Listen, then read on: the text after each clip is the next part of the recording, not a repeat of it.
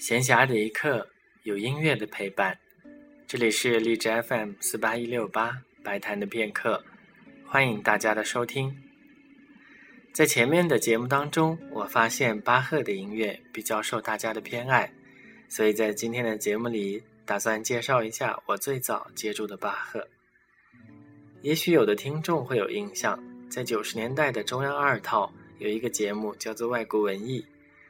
常常是放一些外国的园林风光，然后背景配着一些轻音乐或者是古典音乐。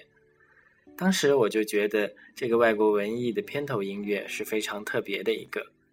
大概过了十多年，我终于在里帕蒂的一张唱片里找到了这段音乐。原来它就是巴赫为羽管键琴所写的七首协奏曲当中的一首，是巴赫作品的一千零五十二号。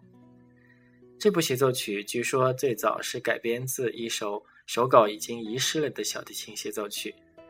所以在今天的节目当中，打算放一放这十多年前听过的一段音乐，